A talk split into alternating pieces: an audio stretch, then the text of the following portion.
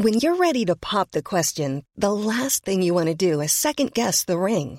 At Bluenile.com, you can design a one-of-a-kind ring with the ease and convenience of shopping online. Choose your diamond and setting. When you find the one, you'll get it delivered right to your door. Go to Bluenile.com and use promo code LISTEN to get $50 off your purchase of $500 or more. That's code LISTEN at Bluenile.com for $50 off your purchase. Bluenile.com code LISTEN.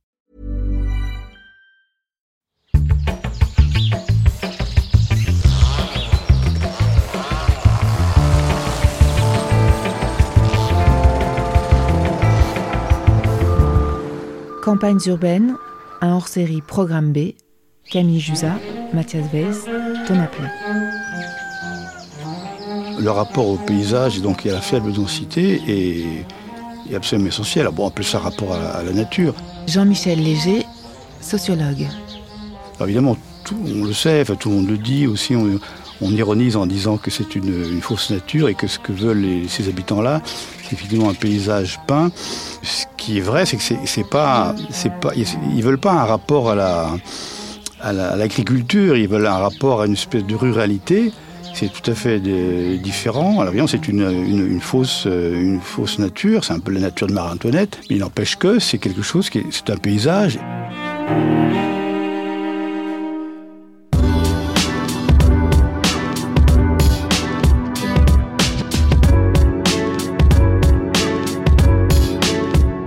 Dans la longue liste des reproches adressés au lotissement pavillonnaire, il y a tous les reproches relatifs à l'écologie. Le grignotage des campagnes, le tout-voiture, les constructions de mauvaise qualité qui seraient des passoires énergétiques, la grande distribution comme moyen de consommer. Les habitants des lotissements seraient donc les mauvais élèves du réchauffement climatique, et leur rêve de nature serait un rêve en toc, ou en tout cas un rêve qui détruirait l'objet même de la raison d'être des lotissements, à savoir une vie à la campagne. Épisode 6, où on parle donc de nature et où on se demande ce qu'elle devient quand les urbains débarquent à la campagne. Et pour commencer, une architecte qui commence par démentir tout ce qu'on croyait vrai.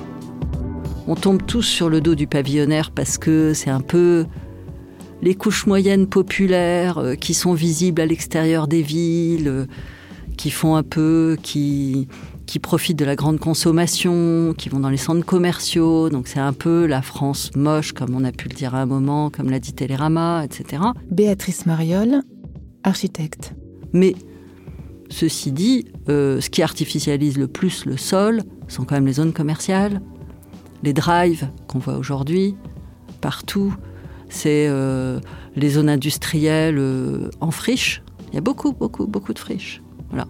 Depuis 50 ans, 15 millions d'hectares auraient été artificialisés et depuis les années 90, l'équivalent de 3 à 4 départements.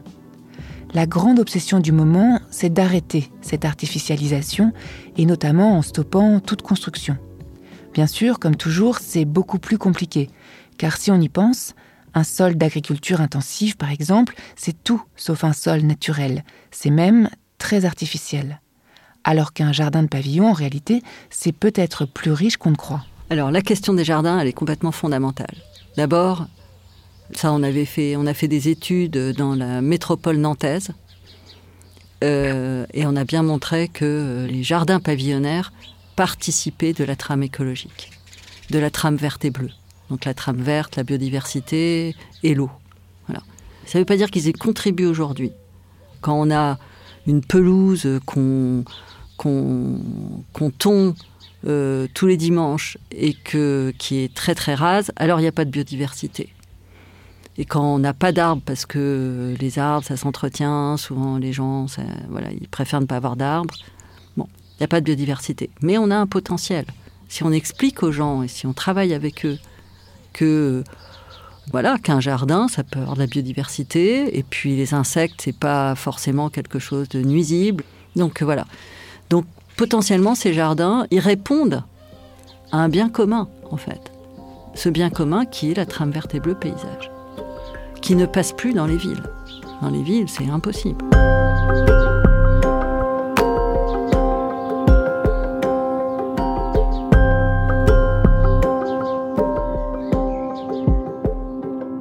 Après, moi, j'avais travaillé avec euh, Bernadette Lisée du Muséum d'histoire naturelle sur le vivrier.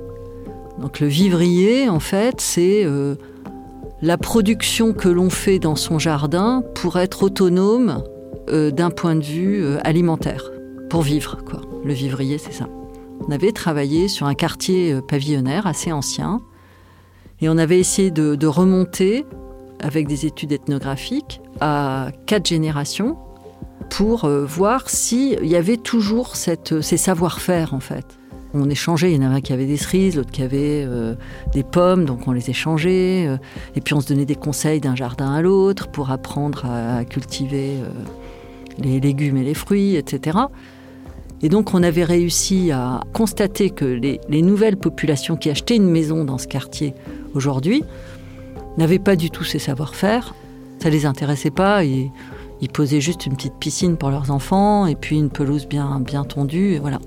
Mais qu'il y avait quand même un espèce de retour de gens beaucoup plus jeunes, 30, 40 ans, qui eux s'intéressaient à, ces savoir-faire, qui allaient euh, soit euh, essayer de comprendre ce qui avait été euh, planté dans ce territoire il y a quelques années, ou bien qui essayaient par Internet de retrouver des espèces anciennes et les replanter. Et moi, je pense que pendant le confinement qu'on a vécu, les gens se sont remis à planter euh, sur les réseaux sociaux, c'était quand même très massif, à planter dans leur jardin en se disant bah tiens moi aussi je peux peut-être faire euh, pousser des tomates. En plus es arrivé à la bonne période. Puis ils ont vu que ça marchait. Ils avaient euh, des tomates, des voilà. Et donc, je pense qu'il y a un véritable intérêt pour ça. Alors, bah, les jardins, ils sont là, quoi. Je pense que les gens sont très, très, très en avance par rapport, au, par rapport aux politiques, mais c'est évident. Les gens en ont envie, ils veulent. Enfin, voilà, on voit bien les, dernières élections. Les gens, ils veulent de l'écologie, ils veulent comprendre, ils veulent savoir. Mais, euh, mais il faut absolument que les politiques publiques accompagnent ça.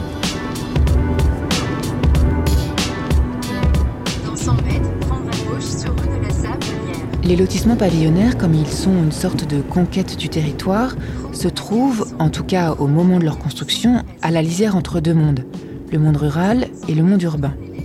Ce qui sépare ces deux mondes, c'est parfois juste la clôture de la dernière maison, celle qui est juste au bord du champ de maïs. Pour discuter de la cohabitation entre ces deux mondes, j'ai appelé Pierre Donadieu, qui est professeur émérite de sciences du paysage et qui a travaillé sur l'articulation entre ville et campagne et qui m'a proposé, en guise d'entretien, de venir voir ce qu'il se passait dans son village natal, à Louzy. C'est à une heure au sud d'Angers et à 5 km de la ville de Thouars, 14 000 habitants, où, comme partout, ça s'urbanise tranquillement, mais sûrement, sous la forme de lotissement. Ensemble, on a commencé par regarder une vue aérienne toutes nos terres étaient autour du village. Donc la plupart, la moitié de ces terres ont été vendues pour des lotissements. Petit à petit, les parcelles ont été vendues, un hectare, deux hectares. Ça veut dire que vous, vous avez été aux premières loges de ce qu'on a appelé, euh, je vais peut-être parler un peu rapidement, l'étalement urbain? Euh, Oui, oui, oui, tout à fait, puisque vous voyez que toute cette partie-là, euh, à l'ouest, était agricole. On voit bien que quand une parcelle est mise à disposition et, pour être lotie, voilà, c'est presque tracé à la règle. Et on voit bien qu'il y a comme une frontière entre les habitants des pavillons et le monde, le monde agricole. Qu'est-ce qu'on, voilà, comment est-ce que ça se matérialise ici concrètement? Ça se matérialise en fait par, par une indépendance, je dirais, de mentale, c'est-à-dire qu'en fait, lorsque on arrive au bout de son jardin, c'est le monde des, autres. Euh, les gens sont confinés, c'est le cas de le dire, dans, ces, dans tous ces pavillons, ne sortent pas, sinon pour aller euh, au supermarché, pour aller dans les services, dans les garages, etc., et à leur, à leur travail. Ça veut dire en fait ce que, ce que, vous, ce que vous racontez là, c'est qu'il y a une forme euh, d'indifférence réciproque entre monde agricole et, et monde pavillonnaire. Oui, ces deux mondes se, se, regardent un peu, un peu en chien de faïence ou dans, avec beaucoup d'indifférence. Donc, euh, le, monde qui habite ici, les, habitants qui sont logés ici, euh, ne sont pas concernés par le monde agricole autour. La plupart des gens n'ont aucune culture autour de la question agricole.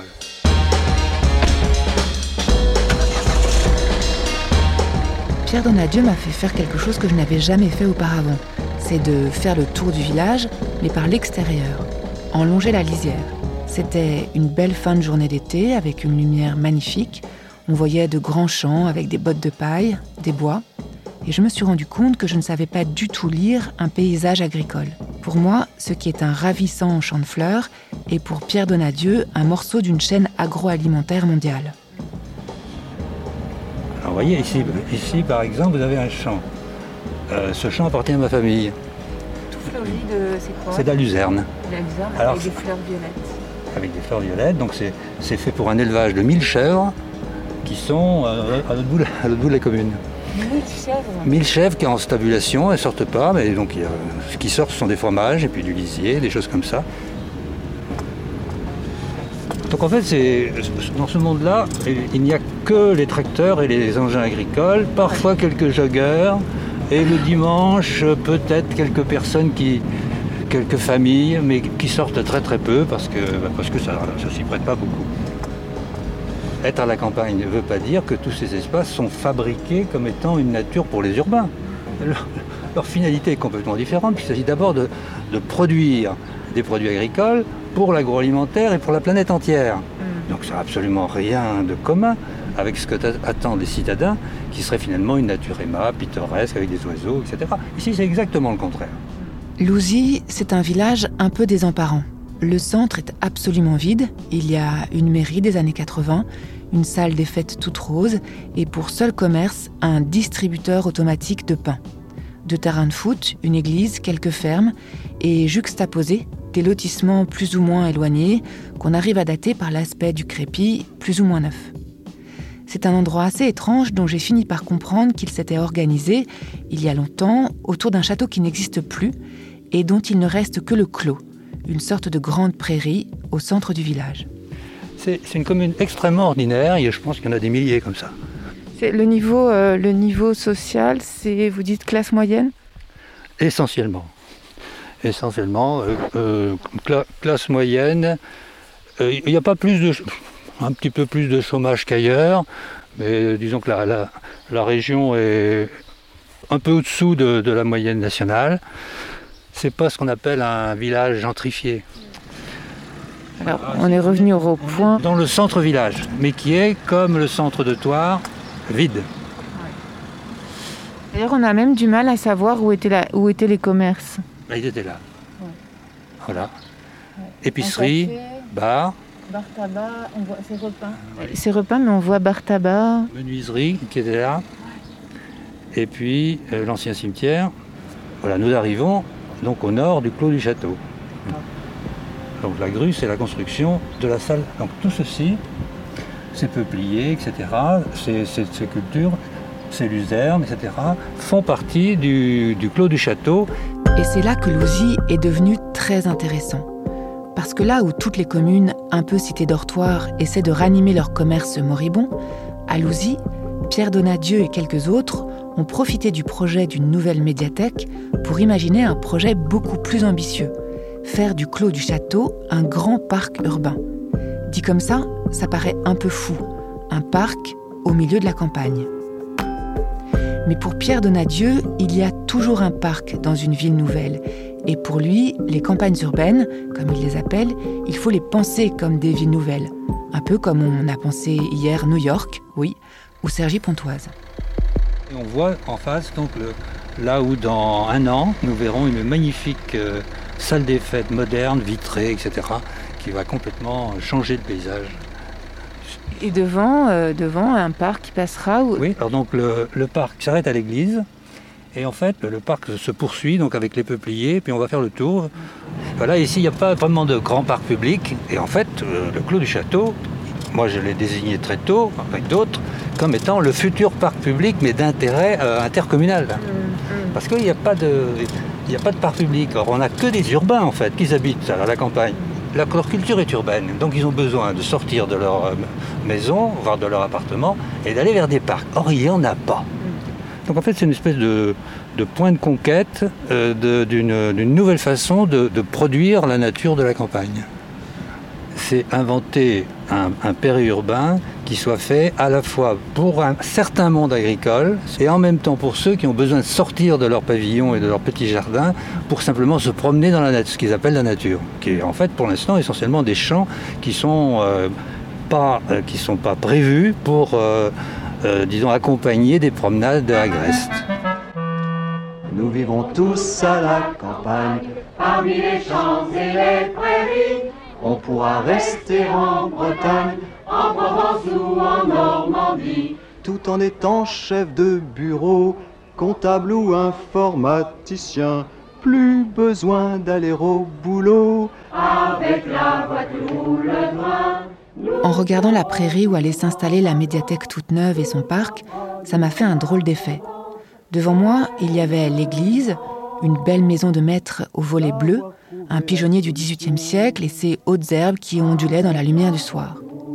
Et je me suis souvenu de ce film d'Éric Romer, L'arbre, la médiathèque et le maire. Là, c'est la bande-annonce qu'on entend. Et il est exactement question de ça dans ce film. Un projet de construction qui rend fou Fabrice Lucchini parce qu'on va être obligé d'abattre un arbre magnifique. Ce qui me choque le plus, c'est que les architectes qui ont fait les beaux-arts, qui ont étudié la peinture, n'aient pas vu que c'était là un site intouchable.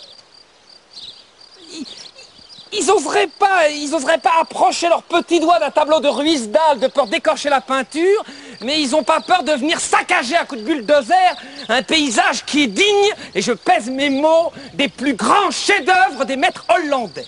Écoute. Que c'est beau, mais que c'est beau, tu te rends compte? Comment ose-t-on y toucher, je veux dire? C'est pas une œuvre d'art. Si Si, un site est une œuvre d'art. Peut-être pas autrefois quand des paysages plus sublimes les uns que les autres naissaient à chaque détour du chemin, mais maintenant qu'ils se font rares, il faut les conserver tous. Je dis bien tous Quand j'ai parlé de Romer à Pierre Donadieu, il a souri. Et j'ai compris qu'il avait beaucoup d'avance sur moi. Que le parc, il était là précisément pour préserver ce paysage. Et en fait, l'idée du parc n'était pas au départ. Au départ, il y avait un équipement. Et à force de plaider, on a vu apparaître l'idée du parc. Euh, mais, les gens n'ont pas été demandeurs immédiatement. Ils ont dit Ah oui, mais on y va penser. Mais est-ce qu'on va être chez nous? Parce que je leur dis Mais 4 hectares de parc, c'est gros, c'est énorme. Hein. Mais ça va être pour d'autres. Oui, mais on veut notre salle des fêtes avec notre prairie communale. Ah, mais on dit, mais il va y avoir tellement d'évolution de ce, de, ce, secteur dans les 10-15 prochaines années que vous allez avoir à apparaître d'autres personnes. Vous savez, il y, a, toujours deux mouvements. Il y a un mouvement conservateur qui dit finalement, là où on est, si on y est bien, euh, il ne faut pas que ça change. Et puis il y, a, le réalisme, on va dire, des, géographes, par exemple, qui, qui constatent qu'un peu partout, eh bien, les, la les situations évoluent, les paysages évoluent, la population évolue. Euh, ça veut dire, de toute façon, euh, ces villages périurbains, ils, seront toujours sollicités pour accueillir, euh, du, accueillir des habitants, tout simplement parce que le phénomène est toujours le même. Les, centres urbains se, se, comportent comme des pompes aspirantes. Elles aspirent les populations de partout. Mais elles en rejettent ensuite. Donc ceux qui peuvent se loger dans les centres-villes le font, quand ils ont euh, souvent l'argent qui convient. Et puis ensuite, bah, euh, c'est la périphérie qui va filtrer. la question aujourd'hui n'est pas comment loger les gens, mais comment leur, comment leur permettre d'habiter agréablement un territoire. À partir de ce moment-là, on est obligé de dépasser, euh, je dirais, les, pièces habitées, le jardin, et de regarder au-delà du jardin. Et au-delà du jardin, il y a le territoire habité tant que ce territoire n'est pas aménagé, tant qu'on n'utilise pas les, ressources d'un territoire pour effectivement les, mettre en scène, les montrer, les scénographier, etc., raconter la mémoire d'un territoire, en fait, on, se borne simplement à loger les gens.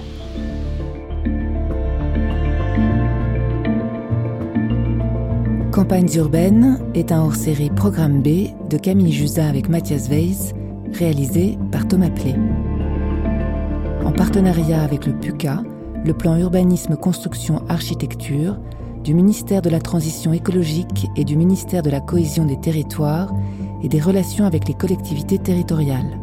Coordination Hélène Pesquine, Jean-Baptiste Marie et Julien Moulard.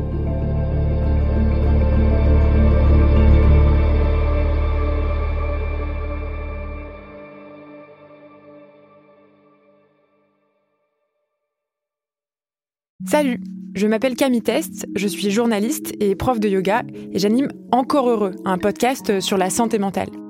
Deux fois par mois, on se pose des questions très simples, du genre comment on fait pour avoir un rapport apaisé à la nourriture, peut-on vraiment travailler et être heureux, ou encore pourquoi se réconcilier avec le sport. Avec mon équipe d'expertes et d'experts, on repose les bases, on décrypte les problèmes, on les replace dans un contexte global et surtout, on trouve des solutions. Car même si le monde va mal, on a le droit de vouloir être encore heureux. Encore heureux, c'est un podcast de Binge Audio, déjà disponible sur votre appli de podcast habituel.